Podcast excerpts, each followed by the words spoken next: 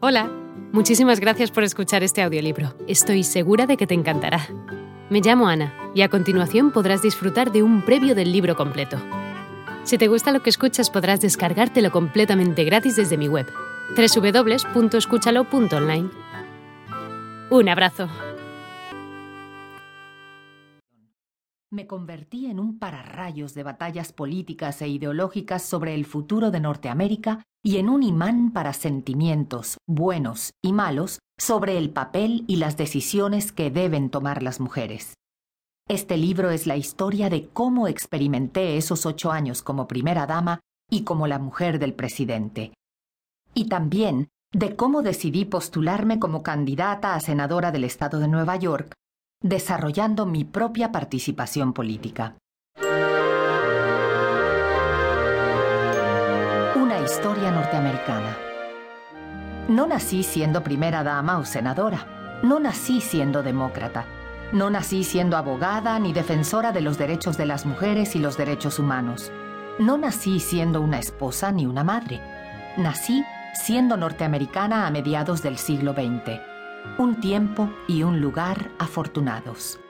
Gocé de la libertad necesaria para tomar unas decisiones que las generaciones de mujeres que me precedieron no pudieron tomar y que todavía son inconcebibles para muchas mujeres en el mundo actual. Me hice mayor durante la eclosión de tumultuosos cambios sociales y tomé parte en batallas políticas en las que se luchaba por decidir el significado de Norteamérica y su papel en el mundo.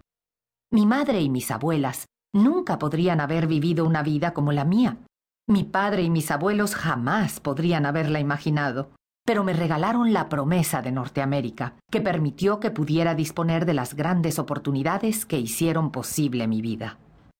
Mi historia comienza en los años que siguen a la Segunda Guerra Mundial, cuando los hombres que, como mi padre, habían combatido por su país, volvían a casa para crear un hogar, ganarse la vida y formar una familia fue el principio del baby boom, una época de optimismo.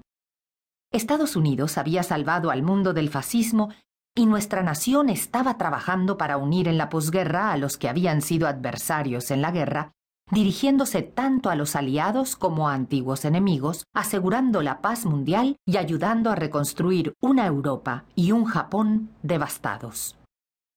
Aunque estaba comenzando la Guerra Fría con la Unión Soviética y la Europa del Este, mis padres y su generación se sentían seguros y llenos de esperanza. La supremacía norteamericana no era solo resultado del poderío militar, sino de nuestros valores y de las muchas oportunidades disponibles para gente como mis progenitores, que trabajaban duro y asumían sus responsabilidades.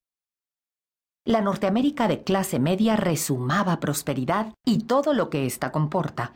Casas nuevas, buenas escuelas, parques en el vecindario y comunidades seguras y tranquilas. Pero en la era de posguerra, nuestra nación también tenía algunos asuntos pendientes que necesitaba zanjar, entre ellos la herida abierta por el racismo.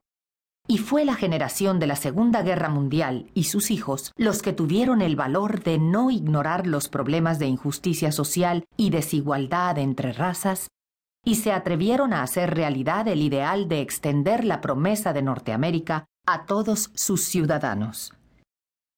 Mis padres eran representantes típicos de una generación que creía en las infinitas posibilidades de Estados Unidos y cuyos valores tenían raíces profundas que arrancaban de la experiencia de haber superado la Gran Depresión.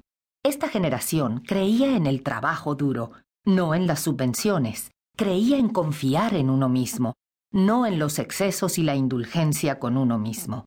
Ese es el mundo y la familia en los que nací el 26 de octubre de 1947. Éramos de clase media, del medio oeste, y básicamente producto de nuestro lugar y nuestro tiempo. Mi madre, Dorothy Howell Rodham, era una ama de casa cuyo trabajo diario se centraba en cuidar de mí y de mis dos hermanos pequeños, y mi padre, Hugh E. Rodham, era el propietario de un pequeño negocio. Los problemas de enfrentarse durante sus vidas me hacen apreciar todavía más las oportunidades de las que yo he podido disfrutar en la mía.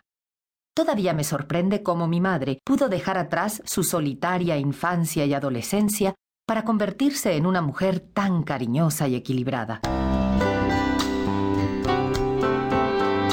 Nació en Chicago en 1919, hija de Edwin John Howell Jr., un bombero de Chicago, y de su esposa Della Murray. Lo que está más allá de ninguna duda es que mis abuelos maternos no estaban preparados para ser padres. Della. Hola de nuevo. No está mal para ser solo una pequeña muestra, ¿verdad? Si te ha llamado la atención, recuerda que encontrarás este audiolibro completo y gratis en www.escúchalo.online.